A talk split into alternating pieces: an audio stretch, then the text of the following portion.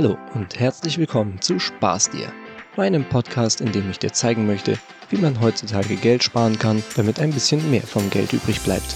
Ich bin Daniel und eine dieser Möglichkeiten schauen wir uns heute mal gemeinsam an. Wir haben bis jetzt festgestellt, dass ein Haushaltsbuch ziemlich praktisch ist. Daran kann ich nämlich ablesen, wann ich welche Ausgaben habe, wann ich Geld bekomme, was überhaupt rauskommt und was unterm Strich übrig bleibt. Jetzt ist es natürlich unterschiedlich, wie man das Ganze nutzen kann. So nutze ich das Ganze mehr als Überblick, damit ich weiß, wann kommt wie viel Geld rein und wann kommt wie viel Geld raus. Denn alles hat so seinen Termin. Das ist nicht zwangsläufig immer der erste des Monats. So bekomme ich mein Gehalt, zum Beispiel Ende des Monats, das Kindergeld aber zum zehnten eines Monats. Das heißt, es variiert, wann das Geld reinkommt. Genauso variiert auch, wann das Geld abgeht.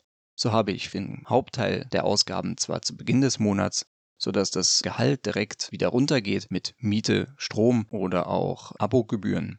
Allerdings gibt es auch viele Sachen, die dann dementsprechend zum Mitte oder Ende des Monats rausgehen. Und da muss ich auch schon mal aufpassen, denn ich habe meine Ausgaben so organisiert, dass ich zum Beispiel alle meine Einkäufe möglichst über meine Kreditkarte tätige, weil ich davon Cashback profitiere. Und diese monatliche gesammelte Kreditkartenabrechnung, die kommt zum Beispiel dann zum 20. eines Monats. Das heißt, den Großteil meines Geldes bekomme ich zum Ende des Monats und dann muss ich die Kreditkartenabrechnung, die in der Regel recht hoch ausfällt, erst am 20. bezahlen. Das heißt, hier muss ich immer wissen, wie viel Geld ich tatsächlich wann brauche, weil eben nicht alles am 1. erledigt ist. Das heißt, ich benutze mein Haushaltsbuch eher so, dass ich weiß, okay, ich habe bis zum 10. diese Ausgaben dann kommt eben das Kindergeld rein, davon werden wieder andere Dinge bezahlt, aber es sollte immer noch genügend übrig bleiben, damit eben am 20. auch die Kreditkartenabrechnung bezahlt werden kann. Das ist natürlich alles andere als praktisch, aber letzten Endes habe ich mich so organisiert, dass das Ganze eben auch passt. Jetzt kann man das Haushaltsbuch aber auch anders nutzen, nämlich mit einer Methode, die mir persönlich zwar nicht so zusagt, aber sicherlich für den einen oder anderen auch hilfreich sein kann. Und zwar schimpft sich das Ganze Budgetieren. Man legt sich ein Budget fest. Einen festen Rahmen, den man versucht nicht zu überschreiten. Beispielsweise kannst du dir ein Budget festlegen für deine Einkäufe oder das Tanken oder vielleicht Essen gehen, Online-Einkäufe generell, Kleidung oder auch einfach für dein Haustier.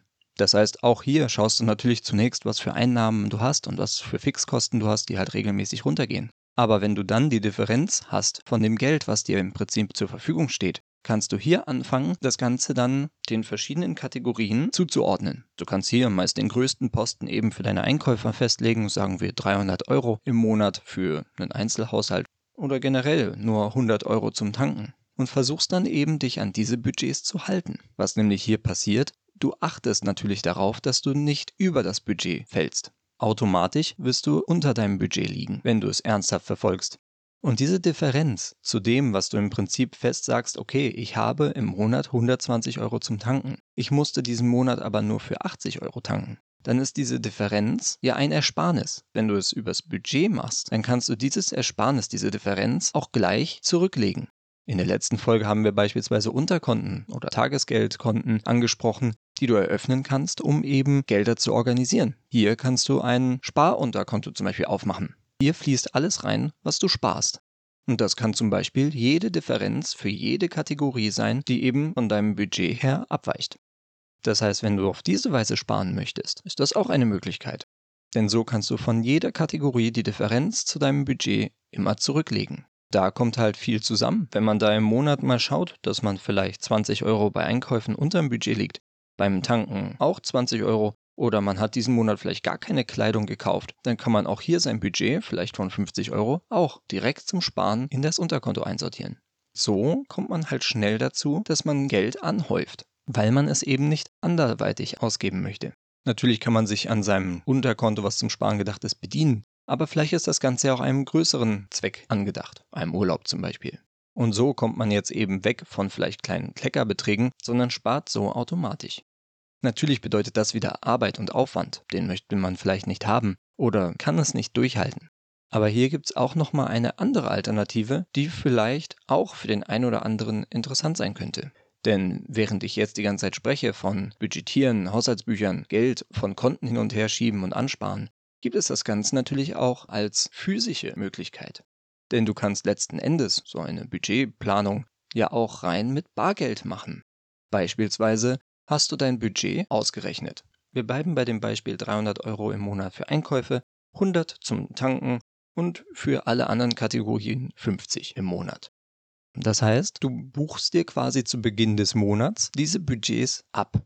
Und jetzt schaust du, dass du quasi nur mit diesem Geld, was du ja bar dabei hast, das heißt, du bezahlst nicht mit Karte, sondern bar. Das hat wieder den Vorteil, dass du natürlich eine physische Hemmung hast, das Geld rauszugeben, weil du bist ja limitiert. Mit Kartenzahlung kannst du immer bezahlen, kein Thema. Solange das Konto gedeckt ist, wird auch die Zahlung durchgehen. Und du hast dieses Limit nicht. Wenn du das Geld bar in der Tasche hast, dann merkst du natürlich sofort, ey, das ist nur noch ein 20er, da kann ich mir das vielleicht nicht kaufen und muss es doch zurücklegen. Als wenn du sagst, dann bin ich dieses Mal, diesen Monat vielleicht übers Budget und zahl doch mit Karte. Wenn du das in Bar durchziehst, hast du natürlich auch die Differenz ebenfalls direkt in der Tasche. Das heißt, du kannst dich dann am Monatsende oder vielleicht einmal die Woche hinsetzen und dir anschauen, wie deine Budgets aussehen. Was hast du denn bis jetzt ausgegeben? Hierfür gibt es eine sogenannte Umschlagmethode. Da sei erstmal dahingestellt, wie so ein Umschlag auszusehen hat.